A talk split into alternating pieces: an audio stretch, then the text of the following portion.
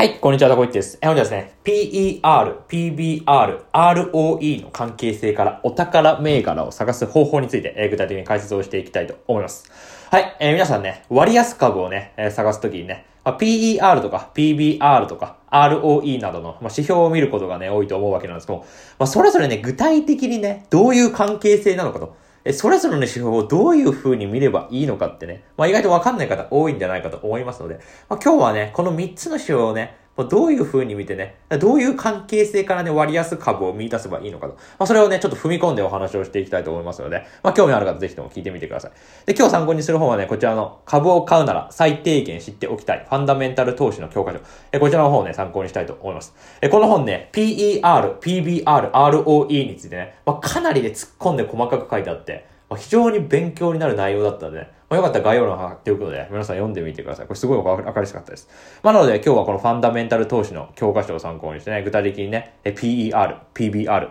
ROE の関係性からね、お宝銘柄を探す方法について、まあ、お話ししていきたいと思います。でね、まずはじめにね、これ一番重要だと思ったね、式をね、ちょっとね、お話ししたいんですけどね。まあ、こちらがね、その式なんですけども、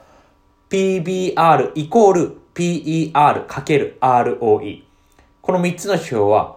このね、式が成り立つというね。これを理解しておくことがね、すごく重要だなとね、僕ね、この本を読んで思ったわけですね。はい。PBR イコール PER かける ROE ですね。はい。でね、まあ、今一度ね、この3つの指標、まあ、どういう意味なんだっていうのをね、まあ、ちょっと確認をしておきたいと思いますね。まあ、さらっとやりますね。で、まあ、ちょっと確認だけしておくと、PBR っていうのは、株価を1株当たり純資産で割った値ですよと。まあ、すなわちね、1株分投資したときに、間接的に僕らが保有する、その会社の資産の割合のことを占めるわけですね。で、PER って何かっていうと、株価を1株当たり当期純利益で割った値になるわけでして。これすなわちどういうことかっていうと、1株当たりの当期純利益に対して、株価が何倍まで買われてんのかと。えそれを示す指標になるわけですね。で、最後 ROE は、まあ、当期純利益を自己資本で割った値になりまして、まあ、すなわち、まあ、純資産に対して、まあ、利益をどのぐらいね出すことができるかと。まあ、効率性、収益の効率性をね、表す指標になるというのが PBR と PER と ROE の、まあ、ざっくりとしたね、解説になるわけですね。まあまあ、細かくね、それぞれの指標についてね、僕一つ一つ動画作ってますんで、まあ、興味ある方はね、まあ、概要欄貼っておくんで、それもね、聞いていただければと思います。はい。でね、まあ、それぞれのね、この式の意味をね、まあ、きちんと理解してね、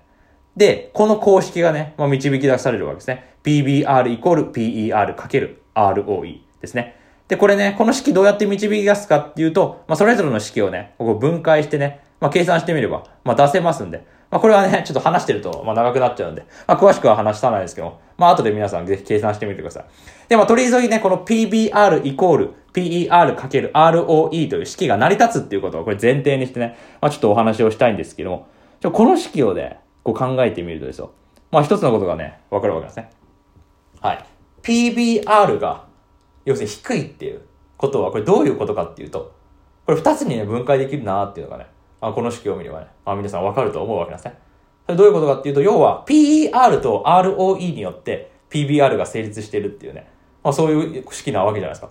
ていうことは PBR が低くて株価が割安だっていうのは、これ ROE が低いか、それとも PER が低いか、そのどっちかのね、2パターンに分解できるんじゃないの？っ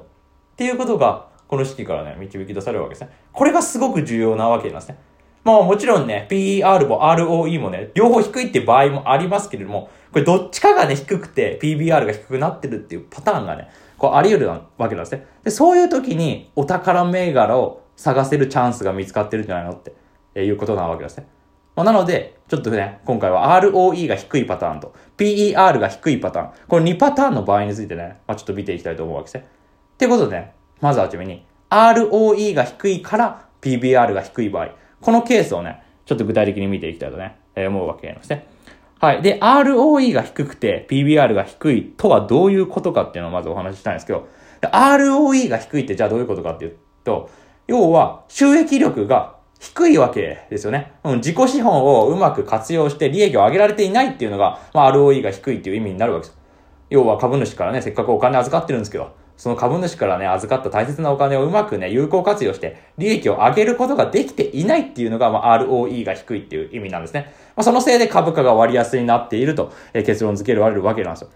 で、そういう銘柄っていうことはですよ、株価のね、割安感がなくなるレベル。あ、すなわち PBR1 倍程度ですよね。まあ、それぐらいまでの上昇は見込めるけど、利益を効率的に出せてないんだから、それ以上の力強い上昇は見込めないんじゃないのっていうのを、まあ、推測することがね、まあ、できると。まあ、そういうわけなんですね。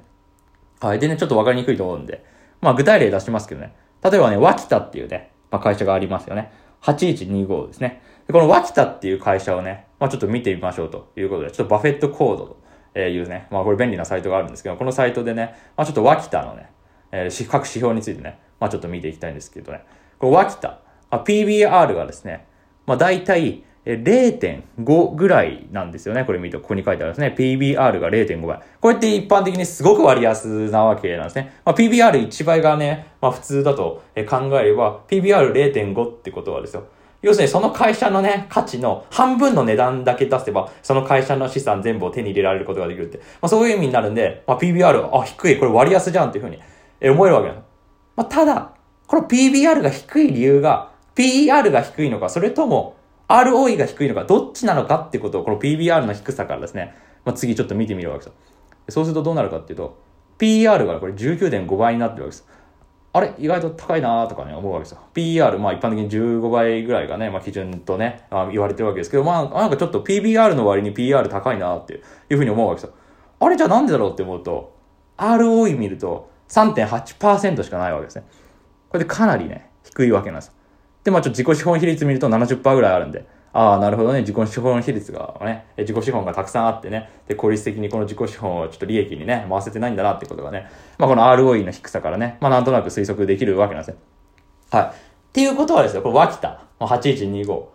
まあ持ってる方はちょっと申し訳ないですけど、まあ ROE が低いから PBR が低くなってるなっていうことがわかるわけです。要は ROE が低いわけなんで3.8%しかないわけなんで、収益性がすごくね、低いから、PBR がね、低くなってしまっているということなんですね。っていうことは、この脇田っていう、まあ、会社は、まあ、せいぜい株価が上がったとしても PBR1 倍程度が株価上昇の限界になってしまうと。えそういうことなわけなんですね。なぜかというと ROE がね、とても低い水準だから、えわけなんですよ。だから PBR が低い。だから割安だって飛びついたとしても、ROE がこういう感じで3.8%とかでまあ低かったら、そりゃあね、割安だよね。そんなに株価上昇期待できないよねっていうことにまあ、なってしまうわけですよ。だから PBR が低くてもなんで ROE が低いのっていうのをちゃんと確かめることで、その株価上昇がどこまでいけるのかっていうのをある程度推測することができるわけなんですね。まあ、そこがね、すごく重要なポイントなんじゃないかと思うわけなんですね。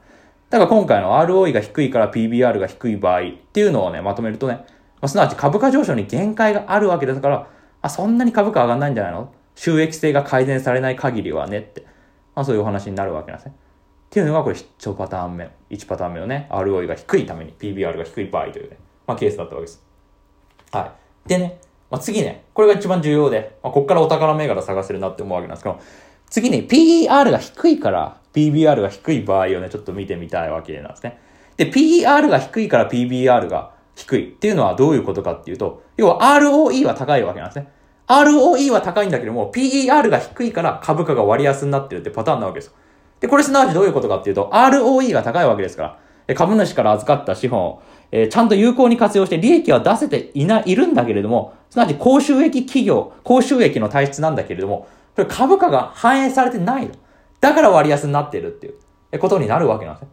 でそう考えると、これかなり株価上昇のね、余地があるわけじゃないですか。だって ROE が高いんで。これ利益を効率的に出せているんですよ。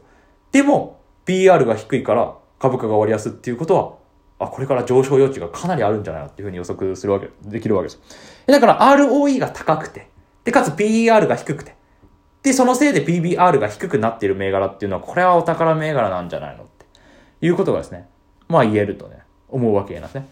だから今回の話まとめると、単に PER だけ見るとか、PBR だけ見るとか、そういうね、理由で割安株探すんじゃなくて、きちんとね、ROE にも注目して収益性出せてる企業かどうかっていうのをチェックすることで、まあ、真の割安株探しましょうよっていうことなわけですね。まあ、こういうお話しするとね、バフェットがね、ROE にめちゃめちゃ注目している理由っていうのは、まあよくわかるなって思うわけです。まあバフェットが持ってるね、まあコカ・コーラなんか昔からずっと持ってますけど、コカ・コーラの ROE なんてめちゃめちゃ高いですからね。まあだから、バフェット ROE が高い企業をね、好んで投資してたんだろうなっていうことが、まあわかるわけなんですね。